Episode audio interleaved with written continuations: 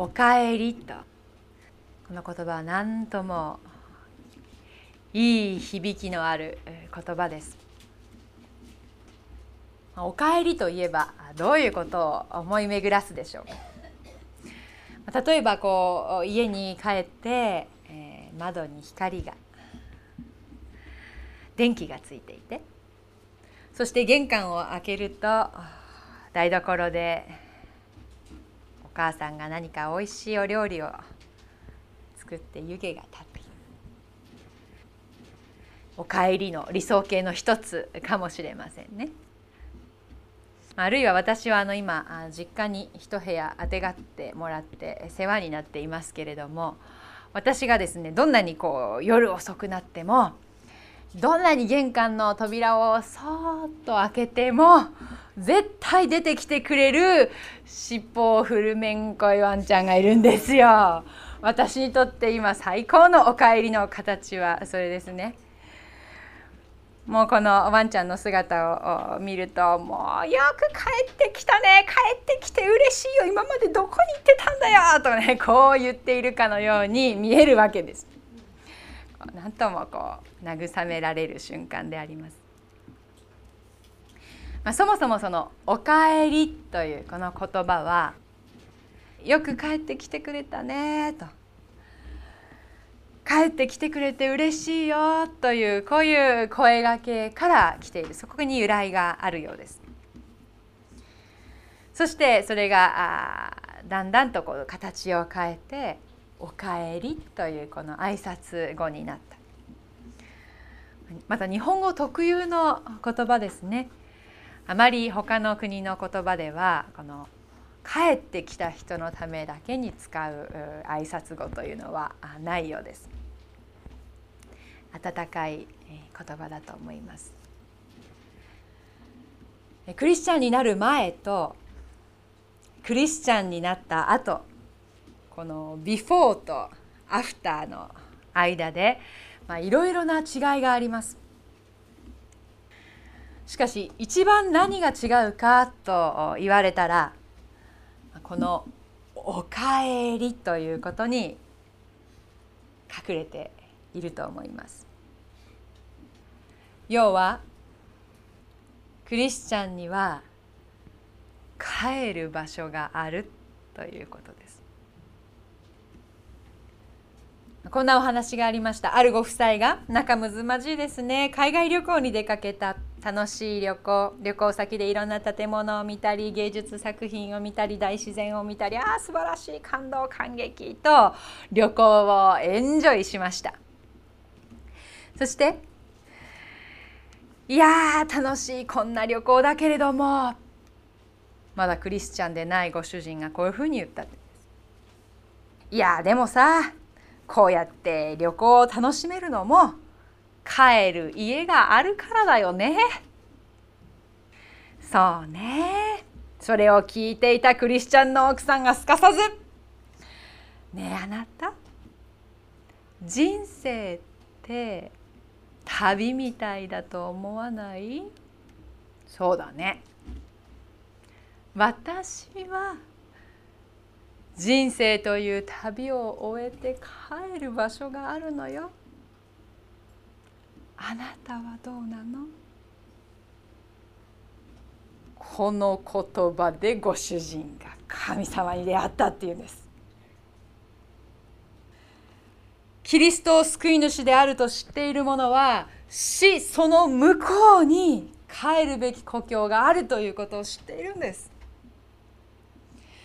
もしですよもし私たちが生まれたのが単なる偶然であってなんとなく頑張って生きて老いたら死んでいき何もかもそれで終わりしかも全部忘れられてどんなに一生懸命生きたってどんなに怠けて生きたって結局死んでしまったらみんな同じおしまいじゃないのだとするならばその歩みとはなんと虚しいことでしょうか。何のために生きていくのでしょうか？それでは悲しいじゃないですか。でも私たちの歩みは違う。クリスチャンの人生は？人生という旅を終えた時にいつの日か懐かしい故郷に帰り着く。そのための歩みだということです。その故郷に帰り着く時に私たちは地上で流した全ての涙が全部報われてしまうことを知るのです。その涙を全てその御手で拭い取ってくださる方に出会うのです。一生懸命頑張って生きてこの地上では全然報われなかった。誰にも顧みてもらえなかったとしてもその全てを見ておられた方がその日には「よくやったね」「良い忠実なしもべよ」とそのように言ってくださるのです。地上で理不尽と思えたことに必ず見返りが来る。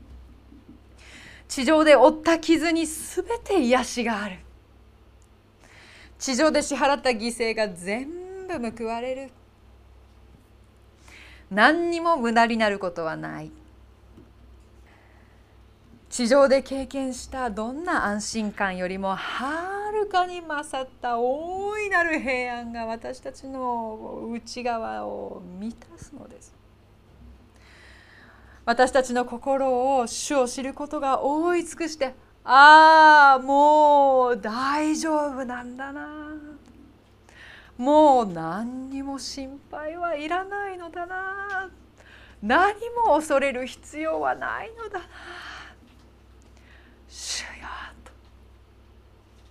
私たちがそうして故郷に帰り着く時にはそこに優しい笑顔をたたえて大きな身腕を広げて「おかえり」よく帰ってきたことと私たちを迎えてくださる方がいるのです。その「おかえり」そのお帰りが聞きたいのですクリスチャンは自分がいつか必ず聞くことになるその愛のある言葉を心待ちにして歩んでいます。そのおかえりのその瞬間のために今まで生きてきたしこれまでも生かされてきたのです。今までもそこれからもそうやって歩んでいきます。まあ、ちなみにですねあの教会で行われる葬儀にもしまだ一度もお出かけになったことがない参加されたことがない方は是非足を運んでいただきたいなと思います。あの教会で行われる集会は基本的には全ての人に開かれています。まあ、結婚式もそうですお葬式もそうです。私は親族でも友人でもないからなんて言わないでね教会での葬儀にもしまだ出かけたことのない方はぜひ出かけてください。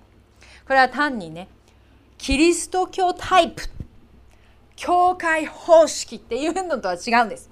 結婚式のそのねブライダルホテルが提供しているいろいろなオプションとそういうレベルではないですね。人が一人死ぬ亡くなるということそれは私たちにとって非常な悲しみです。また寂しいです。ああもう一度会うことができたらなと。そういうものです。でもなんででしょうね。教会での葬儀を経験するとそこに初めて来られた方は、まあ、全員にアンケートを取ったわけじゃないですけれどね。口々に「なかすごく良かったっておっしゃるんですよね。どうしてかわからないけど感動したってそれもそのはずなんです。一人の人の死それは悲しいし寂しいことですが同時にキリスト者にとってそれは魂の憧れていた永遠の都への心弾む旅の出発なのです。ああ私たちが憧れていたあのおかえりの瞬間にあの人は今も預かってるんだな。いいな。素敵だな。そういう瞬間でもあるのです。私たちが本当にその御国を仰ぎ見る時に葬儀が寂しさや悔しさや悲しさだけじゃない。なぜだろう。喜びと賛美に満ちていくのです。それはキリスト者にだけ与えられた特権であります。おかえり。この声御声を聞きたくて聞きたくて私も憧れで心が締め付けられるような気持ちです。この神の愛が私のうちに充満してこう溢れるほどになってもう何も恐れなくていいんだ。何も怖くないんだ。もう大丈夫なんだ。とね。地上で経験するどんな素晴らしいことよりも勝ってはるかに素晴らしい。闇が差し込む隙間もないぐらいまばゆいばかりの喜びが私のうちに湧き上がり私の心に主を知ることが海のように満ちていくのです。おかえりよく帰ってきたねとその瞬間が待ち遠しくて仕方がないですだからねこう変な話ですけどあの教会のいろんなご奉仕を通してあの年上のね人生の先輩に出会ってお交わりしますよね。そうするとあの例えばご婦人とかとこねお話ししてるとご婦人の方たちがね結構しばしばね「もう私年だから」とかっておっしゃるんですよね。で、まあ、ご本人が本当にねそれで悩んでいらっしゃったらちょっとこんなこと言うの申し訳ないなと思いながら申し訳なさ半分で本音を申しますとね「年だから」っておっしゃるその姿を見てね私に心の中で内心いいなって思ってるんです。羨ましいな年だからって言ってるその姿の中に私の勝手な解釈かもしれませんけれど「おかえり」と言っていただくその瞬間への期待と憧れがにじんでるように私には見えるんですね。まあ、もちろん三国に旅立つそのタイミングっていうのは神様が決められたタイミングがありますからまあ、どの人がいつっていうのはわからないことですけれどもでもそのような姉妹たちの姿を見る時に私はまだ修行が足りんなと思わされています。いいなと思いながら私も日々三国への備えに預かっていきたいなと思っていますけれども。おかえりというその御声が轟く天の御国に続く道。その道は一体どこにあるのでしょうか。その道はどこを探せばあるのでしょうか。この世の中では私たちがどの道を通っても結局同じところに行くというふうに教えているのではないでしょうか、まあ、少なくとも私はクリスチャンになる前そういうふうに本気で思っていました。キリスト教でもいいんです。でも仏教でも何とか教でも勘とか教でもいいしあるいは宗教じゃなくても何でしょう芸術でもいいしスポーツでもいいしなんだか人生哲学でもいいしあるいはビジネスでもいいし何でもいいんです。その人が好きなことを何か一つ本気になって極めたら最後にたどり着くところは同じだというふうに私は本気でそういうふうに思っていました。みんな天国に行くんじゃないかね。みんな幸せになるんじゃないか。幸せじゃない人はそこを突き詰めてないからだって。そんなふうに考えていたんです。全く根拠はなかったのにそれを鵜呑みにして、まあ、それはある意味信仰していました。でも実際はそうじゃなかったんですね。聖書に出会ってそして救い主イエス・キリストに出会ってこのどの道を通っても結局同じとこにたどり着くっていう伝説は多くの人が信じてしまっている壮大な誤解だ。ダイナミックな妄想であり大きな嘘であるということにはっきり気がつきました。いやー今のうち気づいておいて本当に良かったと思っております。聖書にはこうあるのです。今日開きました。ヨハネの福音書の14章6節。そこでイエス様がはっきり言っておられます。私が道であり真理であり命なのです。私を通してでなければ誰一人父の身元に来ることはできません。おかえりとその声の轟く御国への道それは私だと言っておられる方がいるのです。この私が道だと言われる方イエス・キリストご自身。その道を通ってこそ私たちは道地の待つ御国へその懐かしい故郷へ入ることができる。あるいは同じヨハネの福音書の10章の御言葉も今日開きました。10章の7節と9節をお読みしますけれども7節では「誠に誠にあなた方に告げます」「私は羊の門です」9節私は門です」誰でも私を通って入るなら救われます。また安らかに出入りし牧草を見つけます。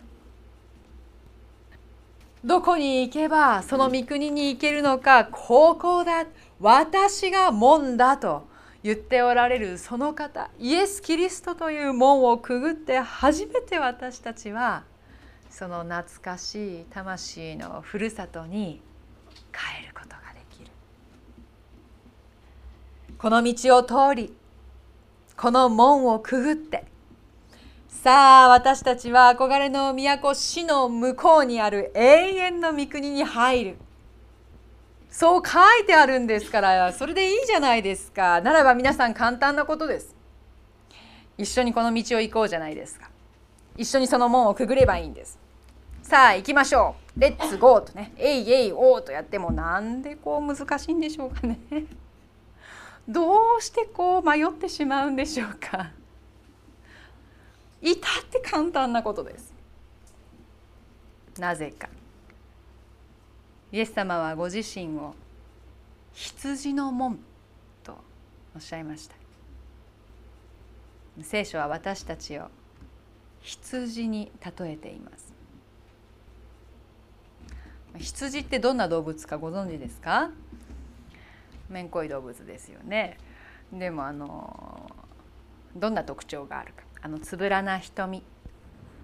どこを見ているのかわからない。あれほとんど見えてないんですよ。彼らの視力で見えるのは2メートル先だそうです。皆さん今ご自身がおかけになっているそのところから2メートル先ってどの辺りかなって考えてみてください。そこまでしか見えてないんですよ。しかも焦点を合わせることができないです。いつもポヤーンとしてるんですね。ぽやーんとして2メートル先までしか見えない。あらつぶらなかわいい瞳。見えてないからですよ。そして羊はとても弱虫で臆病だそうですね。群れて生活しますけれども群れのうちのたった1匹でもキャーと言おうもんなら群れ全体が「わあキャーどうしたらいいの？どこに行ったらいいの?」ってもうパニック状態だそうです。その癖ですね。羊は運動神経が鈍いんだそうですね。運動神経が鈍い。どれぐらい鈍いかというとひとたびひっくり返ってしまったら自分で起き上がることができないほど鈍いんです。しかもその上不器用で。そして学習能力が低い。いいですか？あ羊のことですからね。弱虫で臆病で運動神経が鈍くてひとたびひっくり返ってしまったら戻ることもできなくて不器用で学習能力が低い上にそのくせ餌に対する執着は異常でこちらが餌さえ持っていればどんな難しい状況と思える時もすんなりと誘導することができるというんです。どれだけすんなり誘導できるかというと彼らは自分が殺されることにも気がつかないほどにすんなり誘導されてこちらが申し訳なくなるほどに最後に「べー」と泣いただけであっけなく殺されてしまうっていうんですよ。あそうかこの道かこの道ね。ああの門ね。分かった分かった。行きゃいいんでしょ？了解。と言いつつ。まあしかしろくに先が見えてないのに突き進んであっち行ってみたりこっち回ってみたりしかも悪いことに自分が全然的外れな方向に行ってる自覚もないんですよね。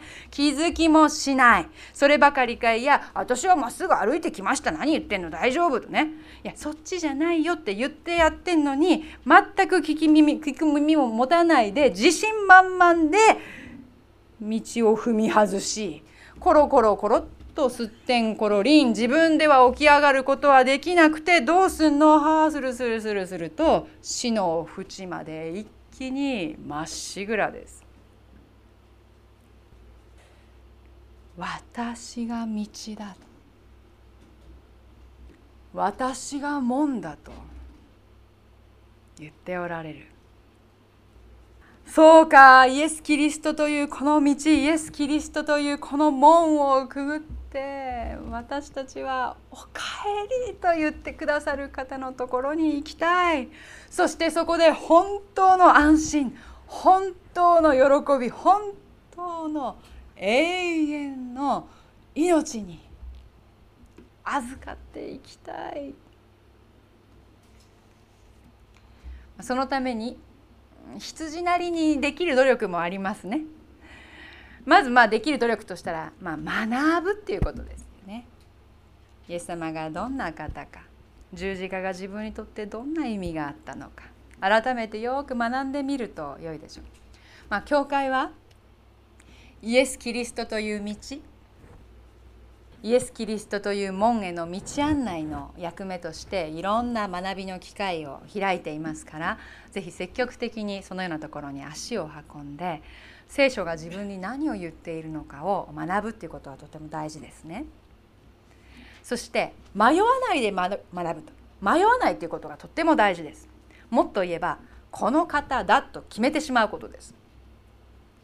そうは言ってもねとこれくらいならいいかなこっちの道もいいなこういう状況だったら仕方がないな部活が今は忙しいしな仕事が今はきついしなテスト前だしなあの人に会いたくないしなこの人に会いたいないろいろあるんでしょうけどむにゃむにゃ言わない。他の道がイエス・キリストと天秤にかけられるともう思わない。イエス・キリストを他と絶対に天秤にかけないと決めてしまうのです。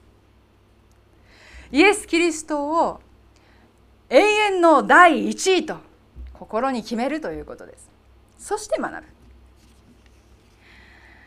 まあ皆さんの状況私は知らないで申し上げてますからねごめんなさいね。だけど皆さんがどう決断するかとは別としてイエス・キリストはあなたを救おうか救わないかご自分の都合と天秤にかけたりはなさらなかったのです。うわこのままじゃ死にそうだな。迷ったか？そうじゃなかったのです。ご自分の都合と天秤にかけてあなたを救おうか救わないかそんなことはしなかった。何よりもまずあなたを救いたかった。それが主の愛でした。じゃあ私たちはどうするのか。そして学ぶそして決めるでしょ？そしてそれでもどこが道かわからない。イエス・キリストという道。イエス・キリストというもんなかなか出てこない。こりゃ本格的に迷子だぞと思ったらどうするか。よくどうですか？スーパーとかにお買い物に行くとねこう迷子迷子っていうかこうお母さんを見失っちゃった子供が「ママママ何やってんのこっちよ」とかねそういうの聞くことがあるんじゃないでしょうかね。それでいいんです。私たちも子供のようになって「神様神様今ここですよ」と呼ぶのです。今暗闇にいるような気がします。どっちがあなたの道ですか？どっちがあなたがいらおられる方向ですか？どこにあなたの門があるのですかと主に心いっぱい呼んで求めることです。主は必ずこっちだ。帰っておいでと必ず語りかけてくださいます。そして私たちがイエス・キリストという道イエス・キリストという門ここをくぐって帰るべきところはここかというところにたどり着くべく歩みを進めると何が変わっててくるでしょうか。イエス・キリストという道を歩んでいくとイエス・キリストという門を目指すなら何が変わっていくでしょうか。そうです。死んだ後に天国に行けるんですその通り。何が変わるでしょうか。そうですね。人生の旅路が終わったら魂のふるさとである三国に帰ってそこでお帰りって言ってもらえる。そうなんです。そうなんですがそれだけじゃないです。それだけではない。おかえりというこの地上で味わうことのできない最上のぬくもり。私たちが本当に帰るべきところに帰った時に感じる平安と喜びを求めて歩んでいく時に何が変わるのか。死んだ後いつかのことが変わっていく。それももちろんそうですけどもそれだけじゃない。何が変わるのか今が変わります。今私たちの人生が変わっていきます。私たちの生き方が変わるのです。ある日ご主人がおっしゃいましたね、はあ、旅行に行って楽しめるのも帰る場所があるからだよね。その通りなんです。おかえりと言ってくださるその方がいると私たちが本当に知るなら私たちの人生という旅は本当に心楽しい歩みになります。そこに本当の希望があります。そこに本当の自由があり本当の平安があるのです。地上の歩みですから苦しいこともあるし寂しいこともあるし痛いこともあります。でも矛盾しないで同時に私たちは不思議ですね。まだ地上で生きているのにまだ地上にいながらにしてもはや天国にいるかのような最上の喜び最上の楽しみこれ以上ないというぐらい開放感に満ちた生活を送ることができるのです。クリスチャンでありながらまだ解放を知らないとしたら。クリスチャンでありながらまだ喜びがわからないとしたらクリスチャンライフを損しているかもしれません。待っておられる方がいるのです。おかえり。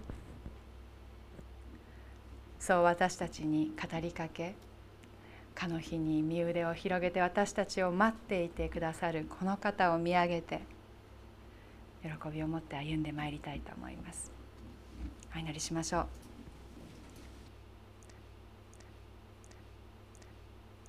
私が道であり真理であり命なのです。私を通してでなければ誰一人父の妹に来ることはありません。主よ。あなたが道であられ。私たちをその道の上に。導いてくださったことを感謝いたします。暗闇に迷い。つまずき。涙した時もありました。しかし主よ今はあなたがおられて。この道の向こうであなたが両腕を広げて「おかえり」と言ってくださるそのことがあるゆえに私たちの歩みは決してお先が真っ暗にならなくなってしまったのです。主よ私たちをもう一度捉えてください。私たちの心をあなたが捉えてくださって。私たちの人生のただ中に今日もいてくださり